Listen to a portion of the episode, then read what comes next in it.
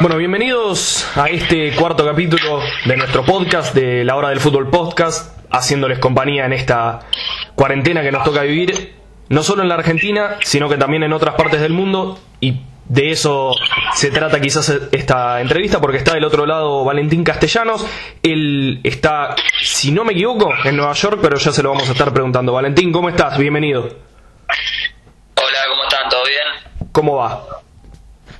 Todo bien, todo tranquilo. Bueno. Tomándonos mate en casa. Bueno, qué bueno. ¿Estás en Nueva York, correcto? Sí, sí, estoy acá. Bueno, y por la información que tenemos acá, es delicada la situación allá en, en los Estados Unidos. ¿Vos personalmente cómo lo estás viviendo? Sí, la verdad, como bueno, como se dice en los medios, eh, la verdad que es una situación complicada que, que estamos viviendo mundialmente. Eh, y nada, eh, personalmente yo que estoy viviendo en una ciudad de- que, que es la más afectada de- del mundo ahora, eh, un poco un poco mal, pero bueno, eh, tratando de, de nada, de, de hacer las cosas que nos piden los especialistas y, tratar de que esto termine eh, lo, lo más antes posible. Claro, ¿vos qué cambios notás en la zona, en, en el barrio en el que vos vivís? Y que la gente eh, no está saliendo, eh, ya, bueno, todavía acá todavía cuarentena obligatoria, pero, pero bueno, eh, la gente no, no sale mucho, la verdad que ver eh, durante el año eh, eh, lo que es esta ciudad completamente llena de gente y ahora no ver a nadie te da un poquito de miedo, pero pero bueno, como te digo, los supermercados están abiertos, las farmacias también, hay varias varias cosas que, que, bueno, por lo menos está abierto y, nada, solamente se ven un poco de, de auto nomás de movimiento.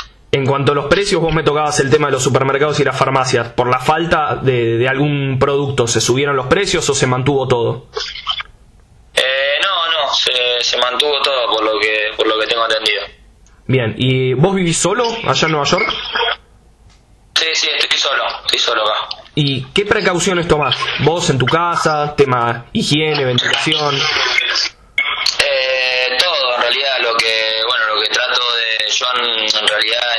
Soy muy eh, muy limpio en todo sentido. Trato de, de ordenar siempre de tener todo aspirado de, de desinfectar todo completamente. Y, bueno ahora ya con esta situación más todavía bueno cuando voy al supermercado trato de salir con guantes con barbijo. Eh, cuando entro a la comida trato de desinfectarlo con unas toallitas que tengo acá de cloro. Entonces más o menos eh, me mantengo limpio acá dentro del departamento, así que nada, salir y si salgo, como te digo, es para, para ir al supermercado nada más. Claro, me imagino. Y desde el club, eh, me imagino que les pasaron eh, indicaciones, cosas a, a tener en cuenta. ¿Qué, ¿Qué les dijeron? Si se puede saber. Sí, no, del club constantemente, bueno, nos están, nos están hablando, mandando correos co- de, de a ver cómo estamos, eh, nos toma la temperatura todos los días, tenemos un, nos llegó un, un termómetro donde nos, nos toma la temperatura para, para ver cómo estamos, por si tenemos fiebre o, eso, si necesitamos ayuda. Eh, después, bueno, con el tema de, los entrenamientos también, nos han pasado un, un plan de, entrenamiento donde tratamos de, entrenar en casa lo que podamos. Así que, bueno, más o menos nos mantenemos eh, en, en eso, entrenando, no queda otro. Claro. ¿Y, y cómo controlan que, que cumplan con el, con el plan? Eh, porque vi algunos clubes, principalmente de Europa, que hacían capaz una videollamada grupal y entrenaban todos juntos. Sí, sí, más que nada, a ver, yo creo que uno es profesional eh, y sabe lo que tiene que hacer, pero pero sí, nos controlan también por, por, la, por la aplicación esta Zoom, que Claro. está ahora de, de moda, que, que bueno, eh, la otra vez hicimos unos trabajos también todo grupal, está donde está el técnico, donde están eh, eh, los ayudantes, los compañeros, así que bueno, tratamos también de, de movernos por ahí. Claro. ¿Y eso en cuanto a lo físico? ¿Lo táctico ahora con esta situación quedó un poco de lado o les pasan eh, algún que otro video, alguna que otra indicación? No, no, lo táctico no, por ahora no, porque nada, no, como no tenemos rival todavía, todo eso no, no se puede hacer nada tampoco, en un departamento tampoco se puede tocar una pelota algo así. Así que, nada, como te digo, eh, nos tenemos que cuidar en lo físico, que, que es lo primordial que nos tenemos que, cuidar, porque también hasta, incluso tanto tiempo en casa, el tema de las comidas también es complicado, eh, porque querés comer un poco más o, lo único que haces es comer, entonces tratás de, más que nada de cuidarte en ese sentido. Eh, yo en, en, ese, en ese sentido trato de, no comer tanto, comer comida saludable, y, nada, de, tratar de entrenarme todos los días eh, acá en casa. Claro, y ustedes eh, tienen un calendario distinto al que hay acá en la Argentina. ¿Estaban en pretemporada o la estaban terminando? no, no, no, nosotros ya estábamos en campeonato. Ah, ya estaban en campeonato. Sí, sí, sí. Y bueno, me imagino que ahora, eh, expectantes de cuál será la decisión que se tome por allá, de si el campeonato va, eh, va a continuar, va a continuar sin público, en qué momento va a ser.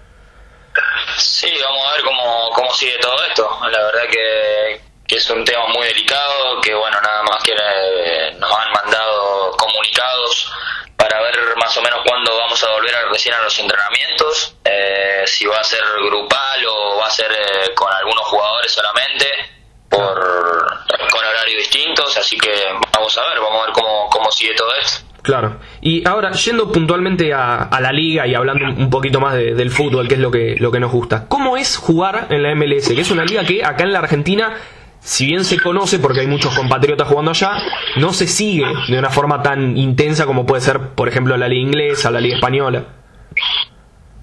No, muy lindo, muy lindo, la verdad que ha crecido muchísimo, yo estoy muy, muy cómodo acá eh, lo dije lo dije en, varios medios también yo llegué a la selección argentina estando en este equipo en este en esta liga así que nada ya con eso te digo todo que, que por lo menos se ve se ve un montón la liga en, en Argentina eh, también tratan de seguirla obvio que no la pasan por la tele la mayoría de los partidos pero pero nada el que le gusta el fútbol eh, siempre tiene tiene alguna noticia de esta liga y de vez en cuando te aparece un Ibrahimovic y es un boom.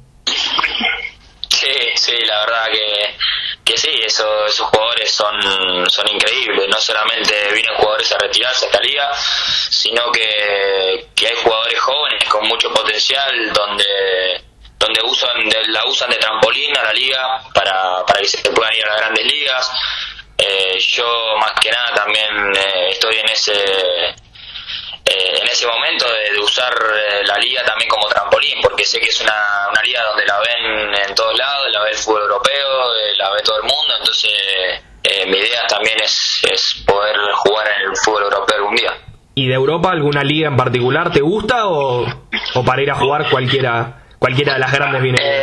no, no, cualquiera en realidad estar en Europa es el sueño de cualquier futbolista, entonces tratar de, nada, hacer lo mejor en mi club eh, para, para ver si sale la chance algún día jugar. Eh, me gusta mucho la española también, eh, la veo mucho, la inglesa misma también, así que bueno, todo eso se va dando a poco.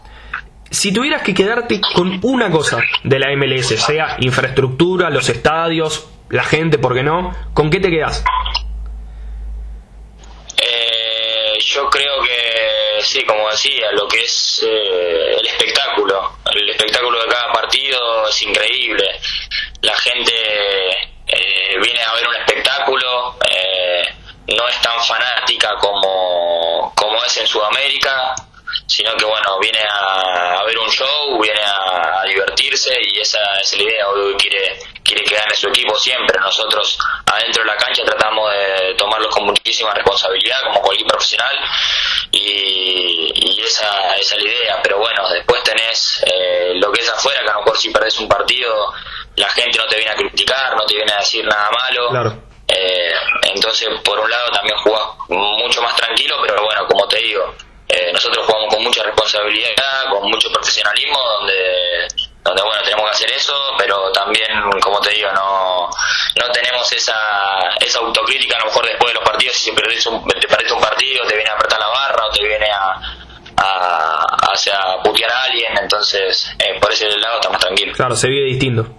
Y por el lado de los Juegos Olímpicos, ya agarrando para, para el lado de la, de la selección argentina, ¿cómo tomaste la noticia de, la postergación para el año que viene? Eh, yo creo, bueno, lo personal, bien, porque eh, nada, eh, justo como te digo, nosotros ahora jugamos supuestamente los Juegos Olímpicos en junio, nosotros empezamos un poquito tarde la liga, recién teníamos dos o tres partidos en el campeonato donde, bueno, en tres fechas no te puedes mostrar como para poder ganar un, lugar para ir a la selección. Eh, y, después, eh, nada, yo creo que a nivel mundial, por lo que está pasando, creo que fue la mejor medida de que se postergaran porque es una situación muy complicada lo que estamos viviendo, que, cualquier eh, equipo y cualquier persona no va a querer ir a, aunque sea un mundial, a jugar y estar cerca de donde fue el epicentro, de donde empezó todo este virus. Entonces es complicado, así que, pero bueno, en ese, en ese sentido, muy bien porque que hayan postergado. Claro, por la salud más que nada. Claro, sin ni hablar. Y cuando vos veías que la fecha se acercaba y que todavía no había noticias, pero que las noticias que llevaban de China, que es al lado, eh, no eran las mejores, ¿llegaste a tener miedo de decir, uy, mirá dónde tengo que ir a jugar? Eh, mirá, sinceramente no lo pensé, porque, como te digo, era una situación muy fea. Yo creo que también me estaba preocupando de, donde la situación, de donde estaba yo, del país donde estoy yo.